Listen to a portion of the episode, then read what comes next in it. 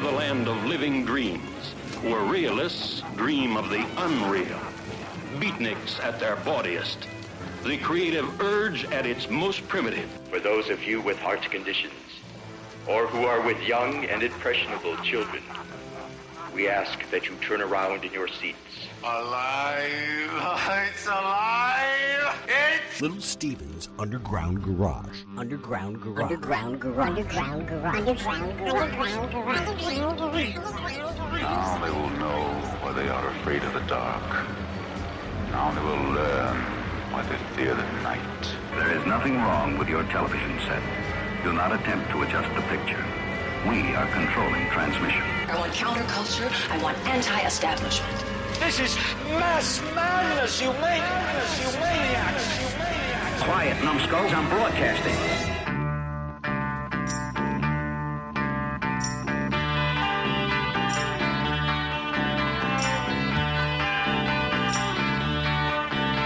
Come gather round people wherever you roam. Admit that the waters around you have grown. Accept it that soon you'll be drenched to the bone. If your time to you is worth saving, then you better start swimming or you'll sink like a stone. For the times they are a changing. The line it is drawn, the curse it is cast. The slow slower now will later present now will later be past. The order is rapidly fading. And the first was now will later be last. For the times they are a changing.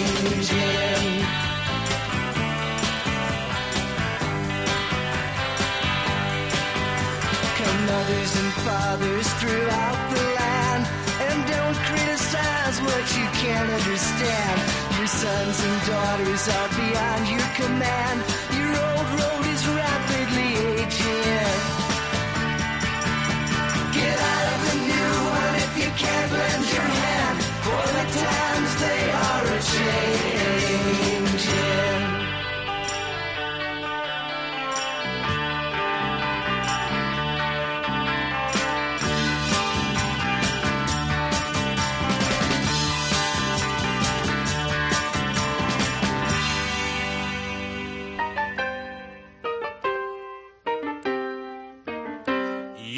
cheating whore will make you weep. He kept the radio under the covers because he didn't want to wake anybody. Late at night, the signal was clear. It would travel from the deep south all the way to a 13 year old kid in Minnesota and beyond. DJ Gatemouth Page would alternate country music with rhythm and blues. By 1954, Bill Haley and the Comets were combining both and creating something that sounded new. His father bought a piano, which the kid would mess with off and on just because it was there. He tried the trumpet, saxophone, trombone, clarinet, but nothing really took, so he settled for a guitar. His two favorite singers growing up were the hillbilly Shakespeare known as Hank Williams and the original primal screamer, Little Richard. He wrote in his 1959 yearbook his ambition was to join Little Richard's band. He formed his first band in 1955 at the age of 14 and called it the Golden Chords, then the Shadow Blasters, then Elston Gunn and the Rock Boppers. His band members were impressed right from the start at how quick he could put songs together. He had an ear for it, but he started to separate from his peers, being more attracted to black rock and roll than they were, and by taking it all too seriously. To the others, it was just a hobby, a lark. By the age of 15, he had already decided that music was going to be his life. When his latest band played his high school jamboree, his pounding of the piano Little Richard style, hair piled high on his head, with his band's amplifier screamingly loud, got the plug pulled by the principal, who demanded a stop to all this African shrieking. The small community was unaccustomed to such things, and either laughed at him, or were shocked, or embarrassed, or all three. As wild as he was on stage, he was always the complete opposite in class, very quiet and kept to himself. But after the high school jamboree, he was never quite the same. He was still quiet, kept apart, Only now he seemed to be smiling to himself, like he knew the secrets of the universe and didn't mind at all. Nobody else saw things quite the way he did. He developed a sort of put-on humor of a black person towards a threatening white, a jokester protecting himself while taunting a differently colored world around him. It would be four or five years before he'd change his name, and ten years before he'd change the world. But revenge would be sweet, and the kid the world would later meet as Bob Dylan would patiently bide his time.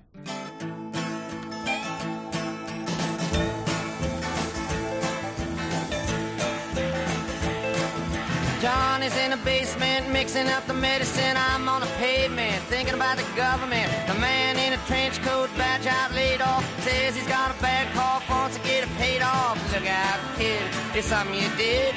God knows when, but you're doing it again. You better duck down the alleyway looking for a new friend. The man in a coonskin cap in a pig pen wants eleven dollar bills. You only got ten.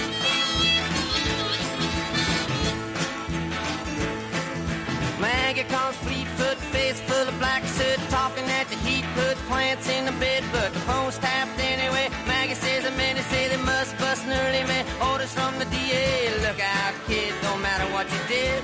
But walk on your tiptoes, don't tie no bows, better stay away from those that carry around a fire hose. Keep a clean nose, wash the plain clothes, you don't need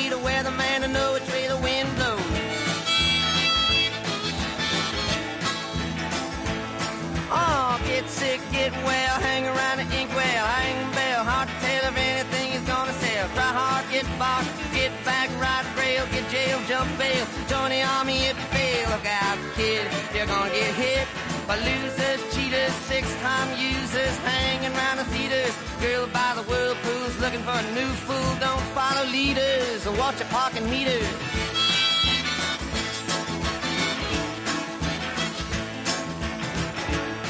Oh, get born, keep warm, short pants, romance. Learn to dance, get dressed, get blessed. Success. Please her, please him. Buy gifts, don't steal, don't live. 20 years of schooling and it put you on the day shift. Look out, kid, to keep it all hid. Better jump down a manhole, light yourself a candle. Don't wear sandals and try to forge a scandal. Don't wanna be a bum, you better chew gum. The pump don't work cause the vandals took the handle.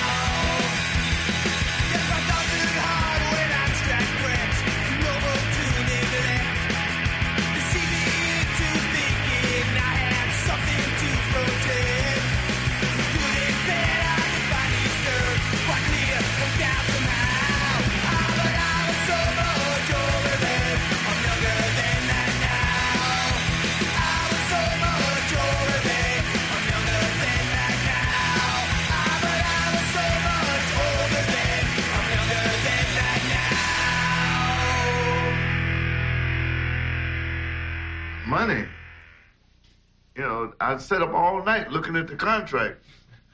You know, trying to figure out how I was gonna make any money out of two, two, No, half a cent per half record. a cent. Half Wait a a cent minute. per You had to record. sell. But you had to sell two records to make a penny. Right. The record cost 59 cents then, didn't it? Yeah. Yeah. Well, there were 58 other pennies left. going somewhere. I, I, I, I uh, ooh, boy. Yeah, I I, majored in math. I was looking at the other 58 cents. Well, I, I, made, I majored in mouth. I was doing all the talking and no Yeah, walking. the Didn't make record was all you. Couldn't even understand the contract. When I got it, I looked at it. All I wanted to see was a Little Richard. When I saw that, I said, I got a contract. I didn't even read the other mm. part.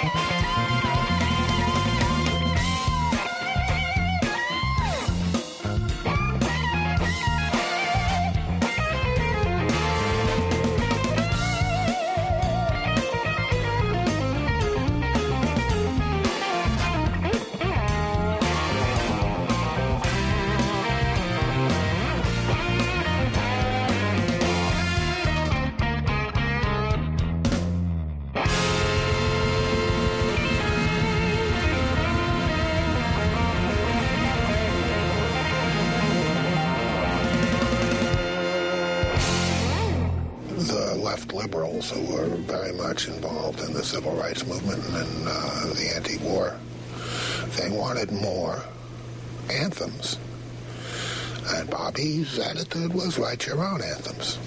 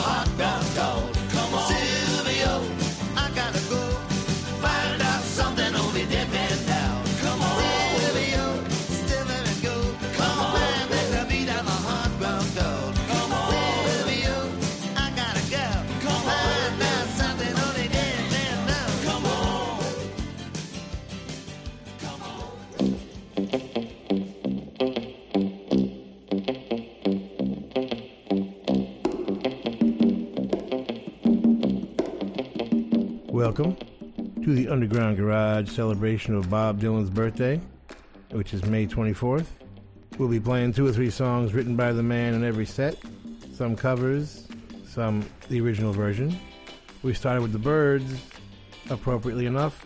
They introduced Bob Dylan to the pop world with their cover of Mr. Tambourine Man, an extraordinarily important record, history wise.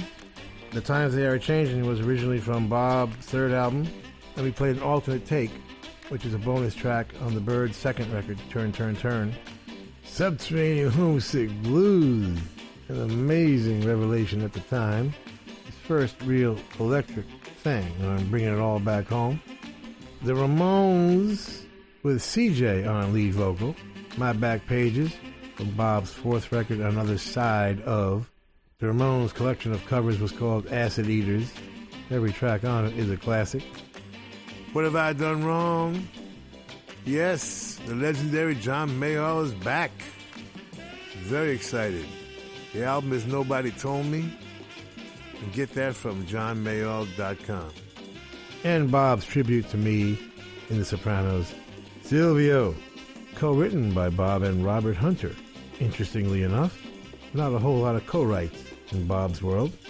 We are celebrating one of the coolest cats I know, Bob Dylan.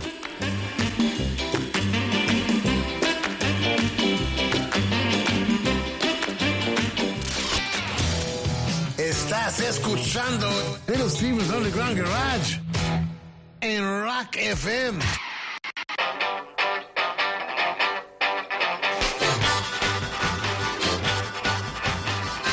Welcome back to the Underground Garage celebration of Bob Dylan's birthday. If you had to pick one guy that did the most to change the world, it would not be Bob. It would not be Columbus. It would not be Julius Caesar, Martin Luther, Jonas Salk, Confucius, Jesus, Muhammad, Buddha. No. It would be Al Aronowitz. And this is how he did it. As a writer for the Saturday Evening Post, he had fallen in love with Bob Dylan mostly because Al knew the way Bob used the language would completely change the content of song lyrics in popular music forever. Al had also fallen in love with the Beatles, whose lyrics he couldn't care less about, but was knocked out by the completely original sound of their music. So he decides they have to meet each other. The first time Al brings up meeting Dylan, John Lennon is too intimidated and he won't do it. On top of that, Al asked if the Beatles were smoking pot. No, Lennon said. English kids did speed until they could legally become drunks. Why do you ask? I ask because you're singing I Get High, I Get High, I Get High, and I want to hold your hand, Al says. No, we're not, says John Lennon. It's I can't hide. I can't hide. Oh, all right. So finally, a few months later, August 28, 1964, John Lennon calls Al Aronowitz and says it's time to meet Bob Dylan. And bring some of that marijuana stuff with you too. So Al, Bob, and Victor, Bob's driver, show up at the Hotel Delmonico and fight their way through the cops and fans until Mal Evans, the Beatles road manager, spots them and brings them up.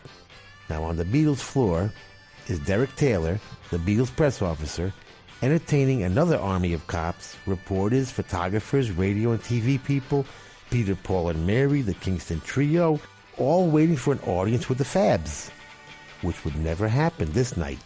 Mal guides the guests around and through, and before they know it, the raucous chaos turns into the eerie silence of the Beatles suite, and Al is awkwardly introducing everybody. Bob asks for his favorite drink of the moment, which is the cheapest wino wine you can find, you know, like Ripple or whatever. Brian Epstein, the Beatles manager, apologizes. All they have is champagne. It's okay. I'd rather smoke some pot anyway, says Bob. Now keep in mind, at this point, Dylan is not the big Beatles fan he would become, so it's all very, very awkward. All right. Bob rolls a joint, hands it to John Lennon, who takes a long look at it and hands it to Ringo. you first, says John. Ringo's a royal taster, you know. So Ringo, being the good sport as always, dutifully lights up. Hold it in as long as you can, instructs Al. Now Ringo doesn't know the ritual, so he doesn't know enough to pass it around. This, in the land of pot, is known as bogarting the joint, in honor of the way Humphrey Bogart would let the ash burn all the way down on his cigarette and fall from its own weight. So they roll everybody their own joint, Jamaican style, and smoke their brains out until Ringo starts giggling for no apparent reason. This becomes infectious, and they all start laughing uncontrollably. Brian Epstein asks for someone to please help him down from the ceiling, and Paul McCartney decides his brain has never worked until this moment and orders Mal Evans to follow him around with a pad and pencil, writing down everything he says for the next four hours. And that's how Bob Dylan and the Beatles became friendly and ended up, along with the Rolling Stones, all influencing each other, changing popular music and contemporary culture forever. And we owe it all to Al Aronowitz.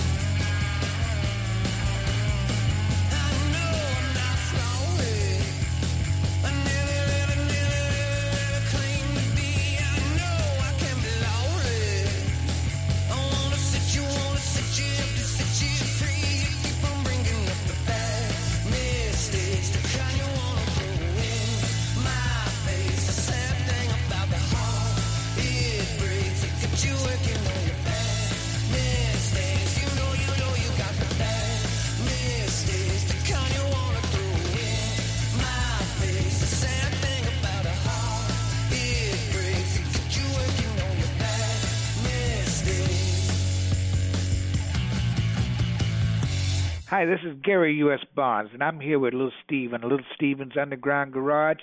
And I'm here to wish my main man, Mr. Bob Dylan, a very, very happy birthday. I know you're thirty-nine like me, my man. You know, and I want to thank you so much for that song you gave me from a Buick 6. What a great work. Ah, you all, you've done it again. Thank you and happy birthday. Have a good one, champ.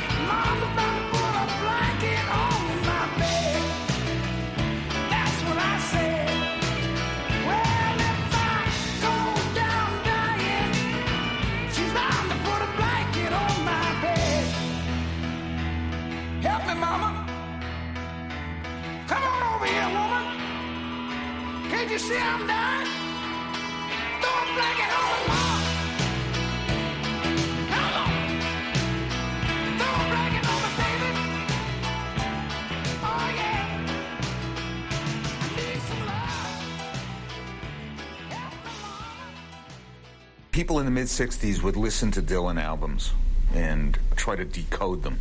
Often people did this listening stoned, and often assuming that Dylan was also, or might just as well be, and that if you were stoned, you somehow got uh, the connections that were otherwise opaque.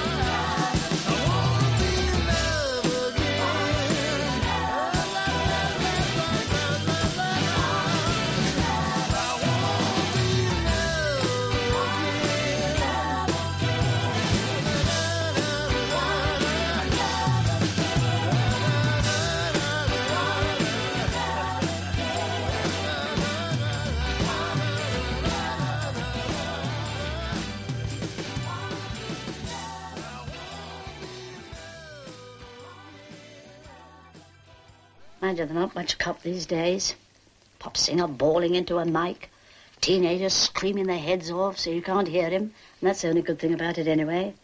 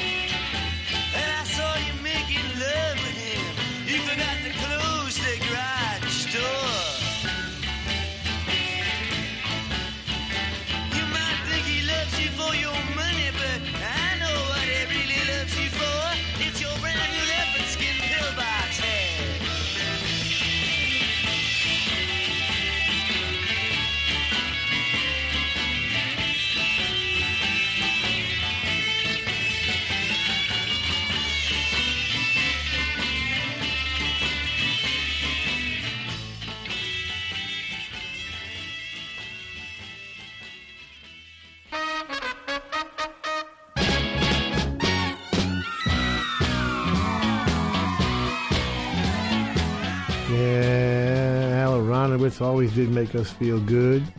We miss them. They made the Beatles feel good. They wrote a song about it. Their 11th single, I Feel Fine. Bad Mistakes is Hollis Brown. The album, Ozone Park, is on its way. Just a single at the moment.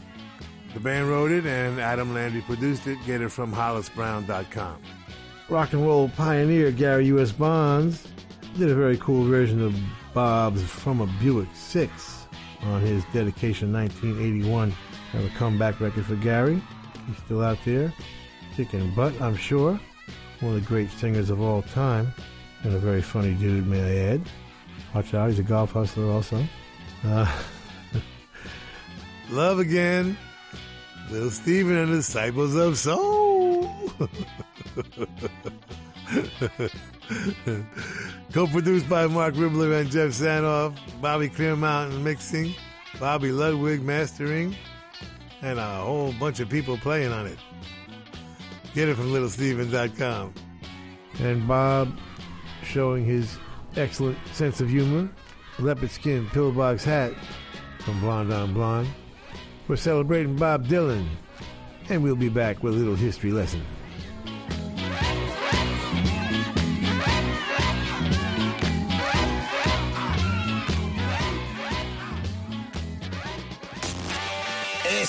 Es Little Steven's Underground Garage. Volvemos en un segundo en Rock FM. Hola, soy Alex Clavero, el francotirador. Cada mañana intento demostrarle a mi madre que tengo un curro de verdad, pero no cuela. Peter, que es un inglés que viene todos los años de intercambio a España, y digo, este tío nos tiene calados ya. Dos días patata, dice, ya. Claro. Con cebolla, dice, con cebolla. Sin cebolla, dice, es mierda. y sin patata es mierda que se come un francés. que no come sin pan ya. Ah, ¿sí? Y, y se ríe, dice, ¿qué somos bárbaros aquí? Comiendo sin pan. Bueno, se pide el café hirviendo y luego se pide un vaso con hielo, que esa tontería solo lo hace un español. no me puedes discutir de nada serio con él. Le digo, Brexit, y se me sienta el perro. Mañana vuelvo a las 9 menos 10. Pero si te has quedado con ganas de más, en rockfm.fm tienes el podcast. Cada mañana de 6 a 10, rock y diversión en Rock FM con El Pirata y su banda. En unos minutos les vamos a dar todos los detalles. Uno de cada cinco niños sufren obesidad y también vamos a hablar de encuestas y de lo que nos influye. Con esta campaña, Caritas ha presentado las acciones. Información los siete días de la semana. Al día en 13. Somos Rock FM.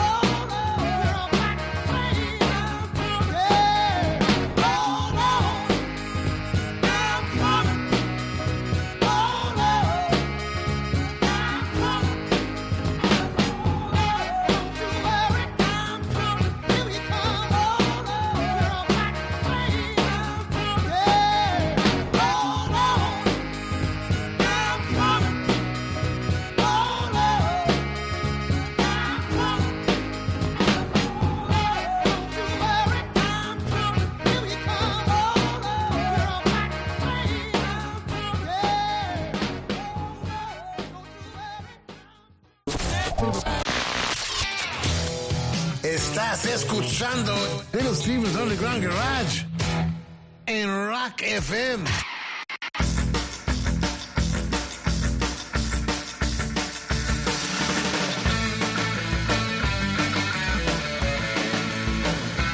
To have yourself a renaissance, a whole lot of stuff's got to come together in the same period. Now, in the old days, when things were a bit, you know, slower, an era was like a hundred years or two hundred years, something like that. I mean, the first Renaissance was anywhere from like the mid 14th century to the late 16th century, right? In modern times, an era is more like a decade or two, you know, because we have the added element of mass communication, which speeds things up a bit. I would put our most recent Renaissance from about 1951 to 1971. Those 20 years there. From Muddy Waters and Alan Freed to either Exile on Main Street or Won't Get Fooled Again. Take your pick. In the first Renaissance, we had some pretty heavy hitters. You know, number one's got to be Gutenberg with that printing press, baby. I mean, from 1445 on, things got heavy. Then you got Da Vinci, you got Columbus, Martin Luther, Michelangelo, Raphael, Galileo, Machiavelli, Copernicus. I mean, you know, a lot of cool cats doing some heavy things, baby. Now, in our Renaissance, we had some things going on too.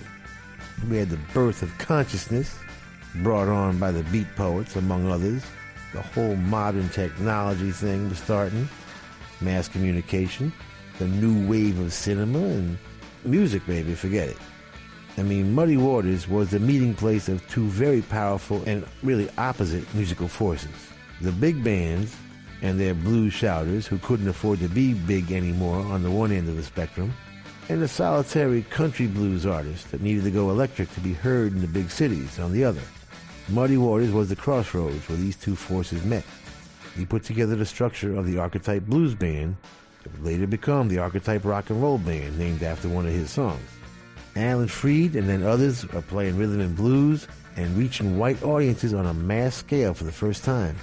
Elvis Presley, Scotty Moore, Bill Black, and Sam Phillips combining bluegrass, hillbilly, country, southern, and white stuff with black blues and making their thing happen. They, along with Little Richard, Chuck Berry, Bo Diddley, Fats Domino, Buddy Holly, Gene Vincent, Eddie Cochran, Dion, and a bunch of others, end up accidentally inventing rock and roll. Then we got the whole British invasion, that whole thing, you know. And with all that, it still wasn't quite a renaissance yet. Not until you throw Bob Dylan into the mix. He took personal expression, topical content, the biographical and autobiographically inclined reality of folk and blues lyrics, combined that with literary devices of poetry like metaphor and symbolism, added a healthy dose of cynicism and sarcastic criticism, and brought it all to pop music for the first time. It doesn't matter whether you're a singer songwriter, a hip hopper, the heaviest heavy metal cat, or the poppiest pop act in the world. If you're talking about something personal in your lyrics, you never would have been able to do it if it wasn't for Bob Dylan.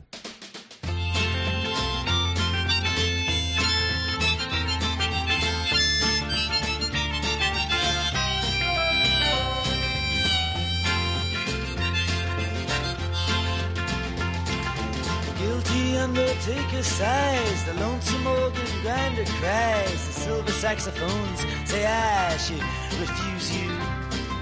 The cracked bells and washed out horns blow into my face with scorn, but it's not that way. I wasn't born to lose you. I want you. I want you. I want you so bad. Honey, I want you. The drunken politician leaps upon the street where mothers weep, and the saviors who are fast asleep, they wait for you. And I wait for them to interrupt me drinking from my broken cup and ask me to open up the gate for you. I want you. I want you. Yes, I want you so bad. Honey, I want you. Now my father's they've gone down. True love, they've been without it. But all their daughters put me down, cause I don't think about it. Well, I return to the Queen of Spades and talk with my chambermaid. She knows that she's not afraid to look at her. She is good to me, and there's nothing she doesn't see. She knows where I'd like to be, but it doesn't matter. I want you. I want you. Yes, I want you so bad. Honey, I want you. Now your dancing child with his Chinese suit, he spoke to me. I took his flute. No, I wasn't very cute to him, was I? But I did it because he lied and because he took you for a ride. Uh, because time is on his side and because I want you. I want you. Yes, I want you so bad. Honey, I want you.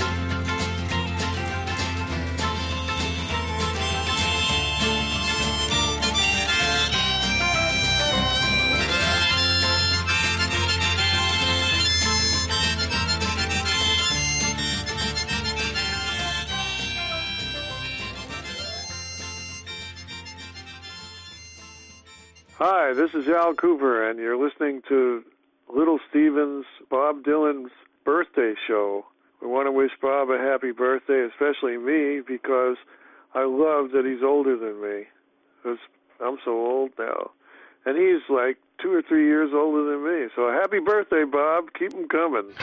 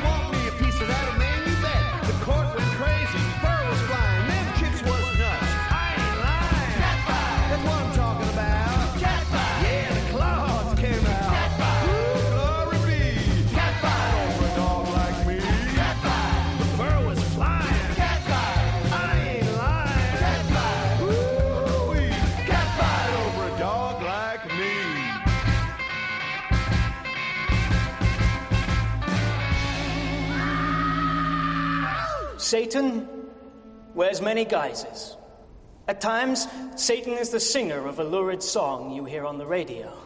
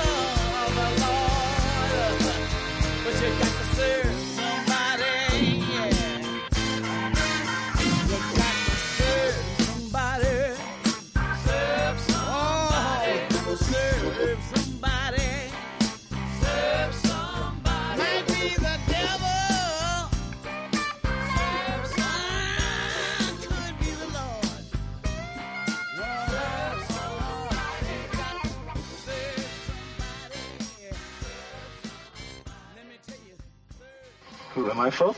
Yeah. No, no, no, not me. I'm not folk. What is your real message? My real message? Keep a good head and always carry a light bulb.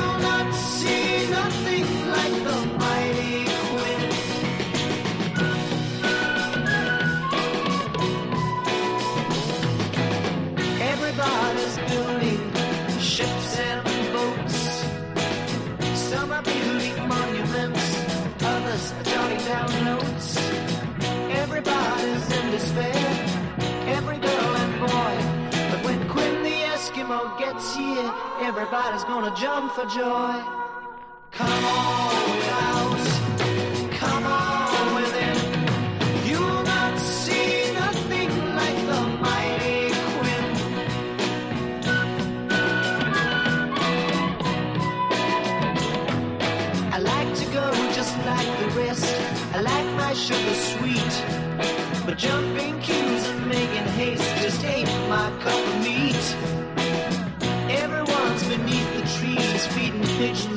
Limb. But when Quinn the Eskimo gets here, all the pigeons gonna run to him. Come on without,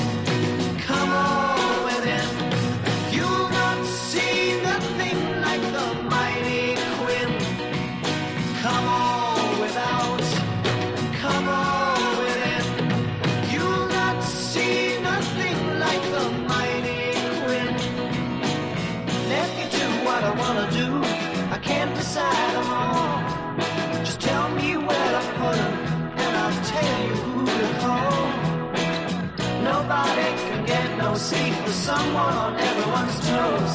But when Quinn the Eskimo gets here, everybody's gonna wanna doze. Come on without, come on within. You'll not see nothing like the mighty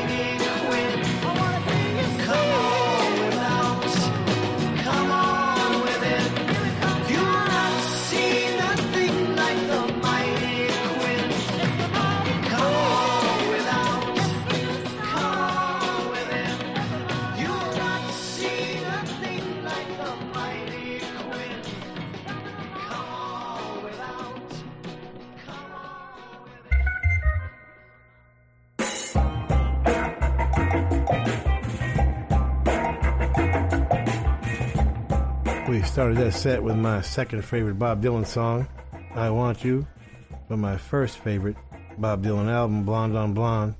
It's a close call between that and Highway 61. Can't fight over a dog like me.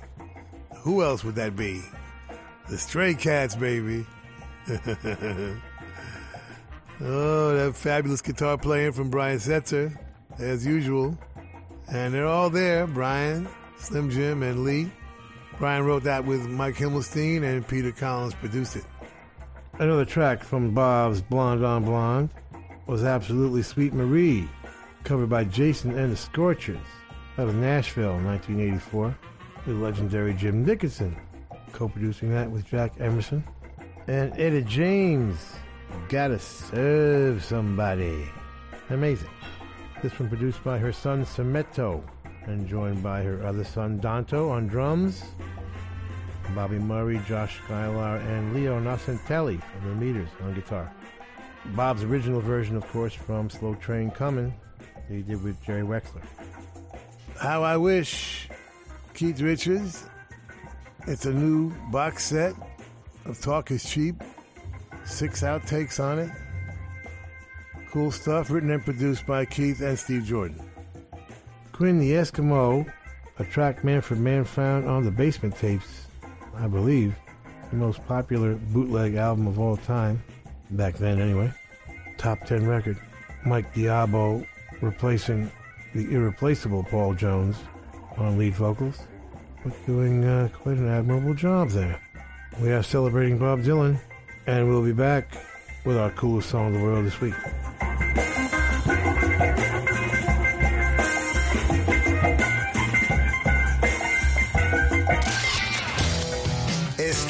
Escuchando Little Steven's Underground Garage en Rock FM.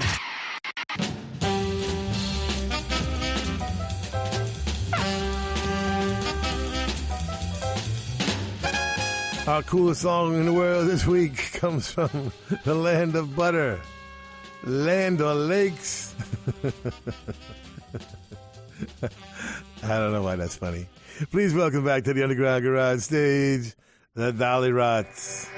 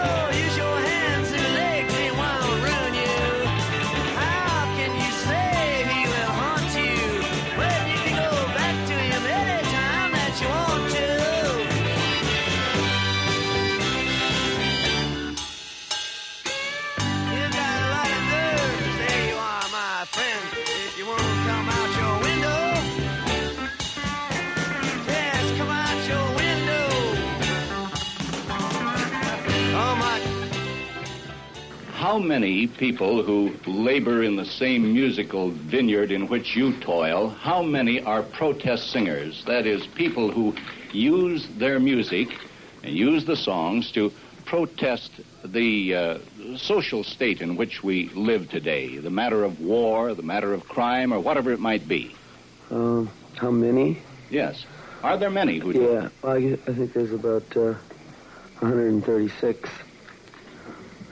You say about 136? Or do you mean exactly 136? Uh, either 136 142.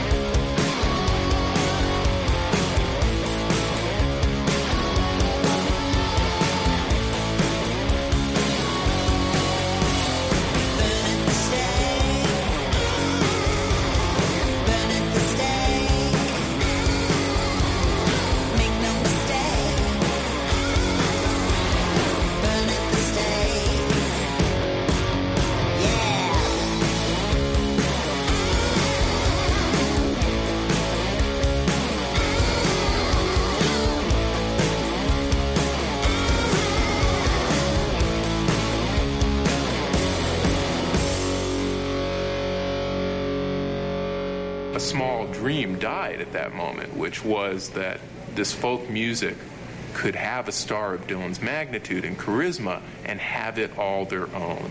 And you know, when you're a member of a subculture and anybody in that subculture steps up and says, I want to be a pop star, I want to belong to the masses, it hurts. Coaxed back on stage for an encore, Dylan reluctantly played a brief acoustic set. Prophetically, he opened with It's All Over Now, Baby Blue. Bob Dylan had just killed the folk movement.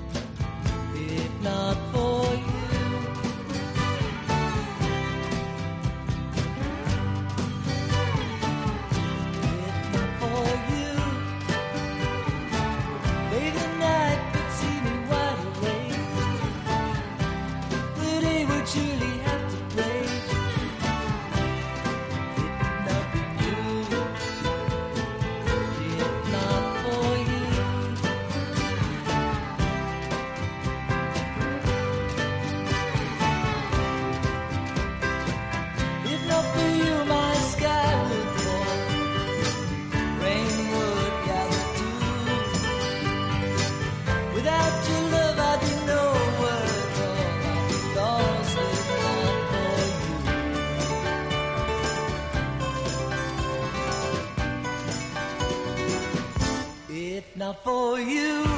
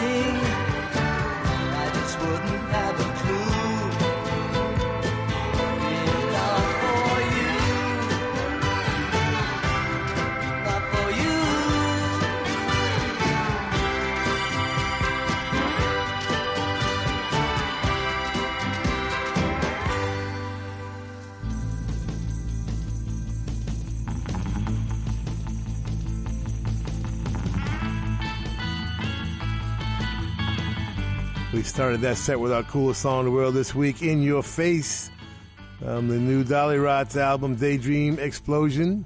Most of the Dollyrot stuff gets written by Kelly Ogden and Luis Cabezas, and John Fields produces it with the band. Kelly plays bass and lead vocals, and Luis uh, guitar and vocals, and Noah Levy on drums. Cool stuff from WickedCoolRecords.com. Our coolest song in the world this week, In Your Face from the Dollyrots. My favorite Bob Dylan record, Please Crawl Out Your Window, somewhere around his third single or so, really, as I recall. It did not succeed for some inexplicable and shameful reason. Came out big with Like a Rolling Stone, he had Positively 4th Street, and then I think this one was next.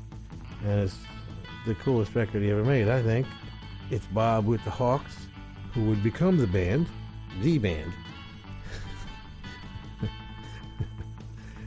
Not the other band. and, uh, you know, everybody's this Robbie Robertson is great on it. Everybody's great on it. I just I love that record. Love it. Burn Baby. Brand new from L7. First record in 20 years. Donita Sparks and Suzi Gardner wrote it. Norm Block produced it. And they're on Joan Jett's label, Blackheart. Get it from blackheart.com. And I remember George Harrison doing this song first. I'm pretty sure. If not for you, written by Bob Dylan, would be on George's first uh, solo record, All Things Must Pass, produced by George and Phil Spector. And then Bob would do it on uh, New Morning, I think. Ah, who can remember? You got Google, look it up. We're celebrating Bob Dylan's birthday, and that means we're celebrating Bob's first rock and roll band, the Satin Tones. Also, we'll tell you all about them in a minute.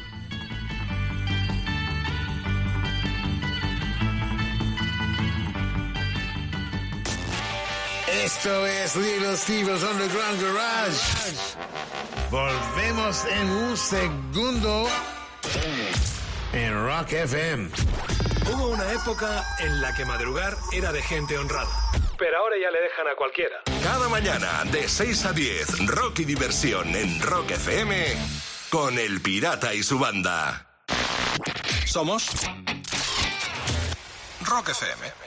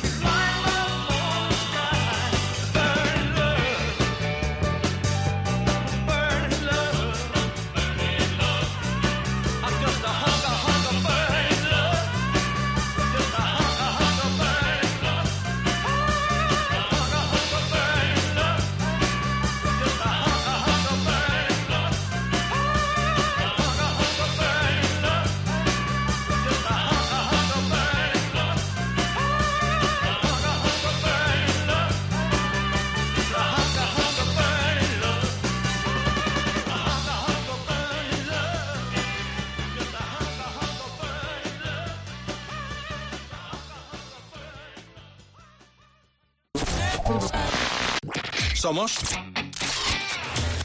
Rock FM. Estás escuchando Little Steven's Underground Garage en Rock FM.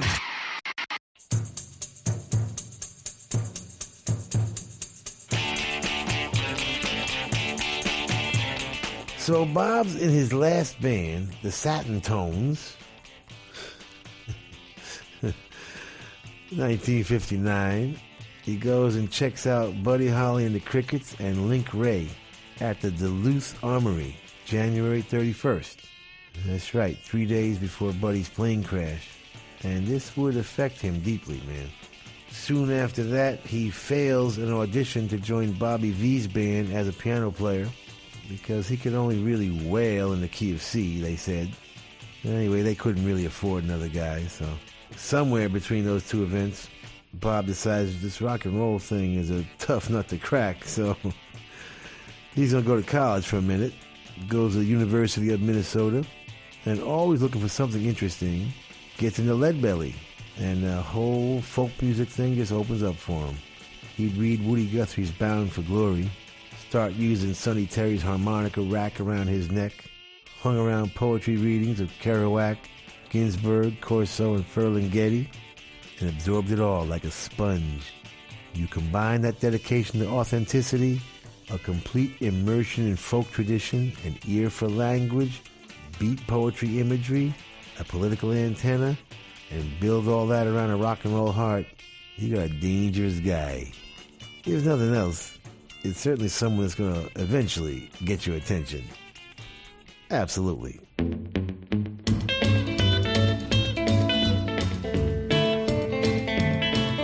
If you see old Annie, better give her a lift. Cause Annie's been a working on a midnight shift. If Annie puts her hair up on her head, paints them lips a bright, bright red, wears that dress that fits real tight, starts staying out till the middle of the night. Says that a friend give her a lift. Well, Annie's been a working on a midnight shift. If she acts a little funny, seems a little strange, starts spending your money for brand new things. Tells you that she wants to use the car, never explains what she wants it for. Brother, that just ain't no ifs, cause Annie's been a working on a midnight shift.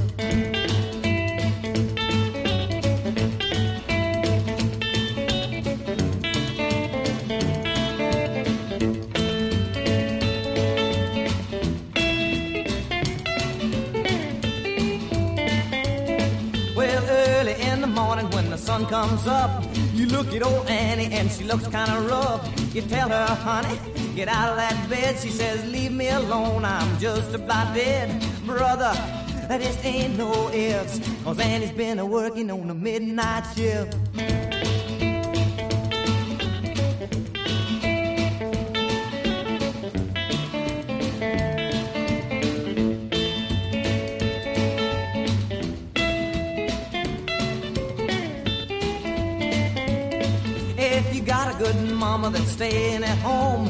Better enjoy it cause it won't last long. When you think everything's alright, she starts slipping round in the middle of the night. Brother, that just ain't no ifs, cause Annie's been a working on a midnight shift.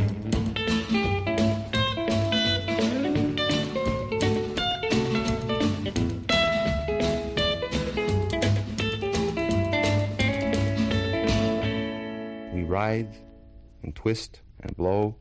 Every now and then, a clear harmonic cry gives new suggestions of a tune, a thought that will someday be the only tune and thought in the world and which will raise men's soul to joy. We find it, we lose, we wrestle for it, we find it again, we laugh, we moan. Go moan for man. It's the pathos of people that gets us down, all the lovers in this dream.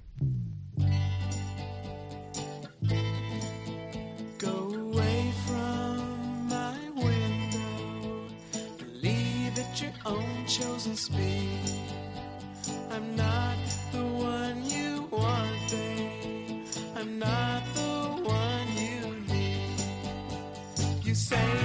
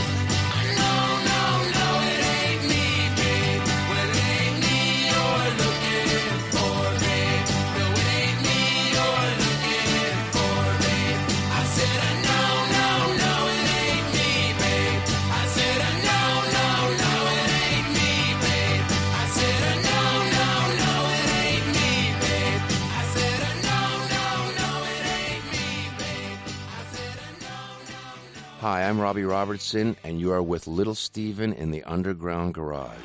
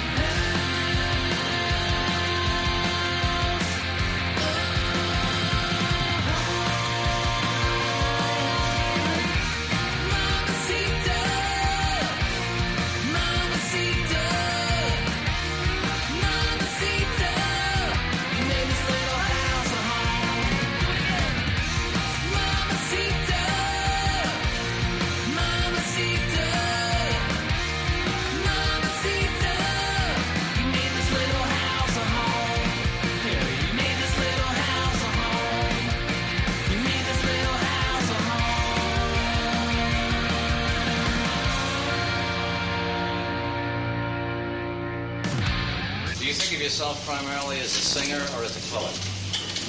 Oh, I think of myself more as a song and dance man, you know.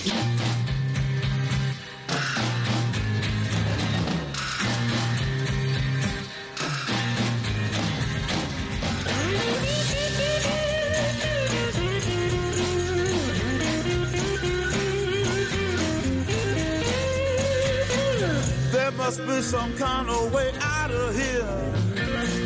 Say the joker to the too much confusion. I can't get no relief. Businessman there, drink my wine. Plowman,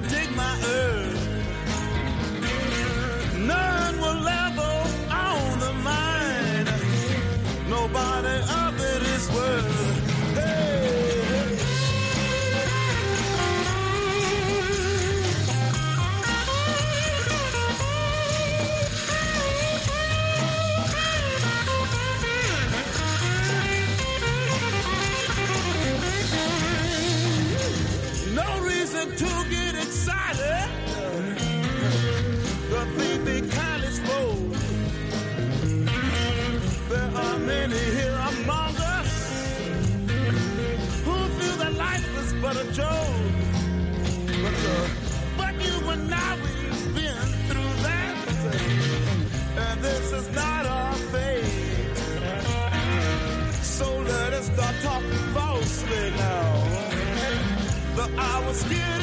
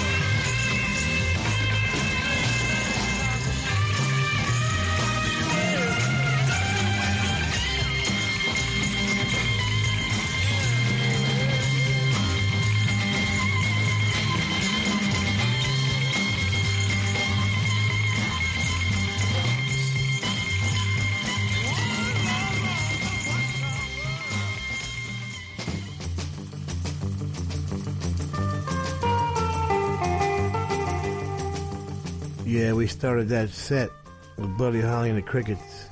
Midnight Shift. Buddy did not write that one. Jimmy Ainsworth and Earl Lee wrote it. Owen Bradley producing. And Buddy joined by Grady Martin, who would appear uh, with Johnny Burnette and Rock and Roll Trio also. We got to talk about that one of these days. And Sonny Curtis here on lead guitar, and Don Guess on bass. So some different crickets. April of 1958. It was the American Byrds, of course, that invented folk rock, and a whole bunch of folks followed, starting with the Turtles, putting American music back on the charts for the first time in a year and a half. It Ain't Me Babe. This is before Mark and Howard became Flo and Eddie. And from one of the two biggest bootleg albums ever, and Bob had them both, Live at Albert Hall, uh, basement tapes being the other one. And of course, Live at Albert Hall wasn't live from Albert Hall at all. It was from the Manchester Free Trade Hall. Reverend Gary Davis is given the credit, surprisingly, for Baby Let Me Follow You Down. Gary called it Baby Let Me Lay It On You, but either title contains some rather unseemly content for a Reverend, but I'm sure he was forgiven. That is Bob Dylan with the band, the band, Robbie Robertson and that gang, 1966. Mamacita from Ryan Hamilton and the Harlequin Ghost. New album is This Is the Sound coming in May. Ryan wrote it and Dave Draper produced it. Get it from wickedcoolrecords.com. And we ended our Bob Dylan tribute with a record that probably gets overplayed in the classic rock format. But that doesn't mean it's not one of the greatest records ever made, which it is, and uh, again, added credibility John Wesley Harding, Bob's sort of overlooked album when it came out.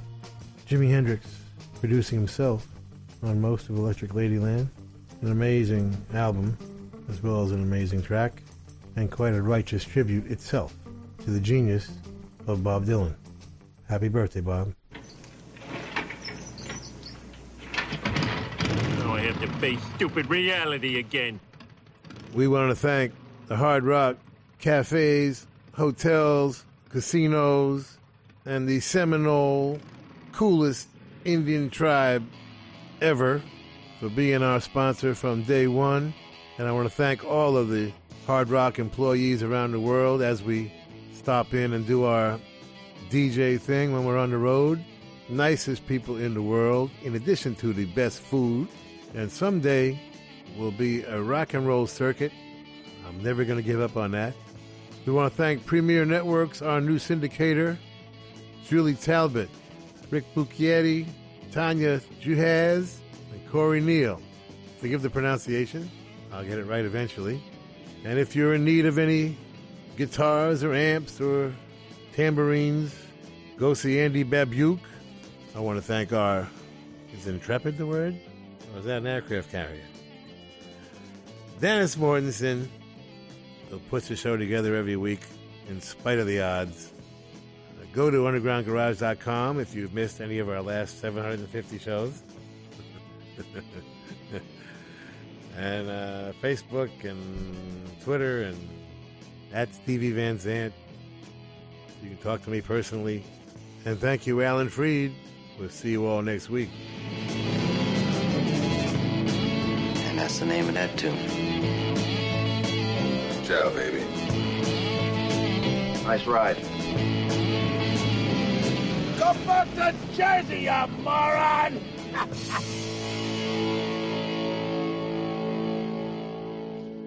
That's entertainment. That's entertainment.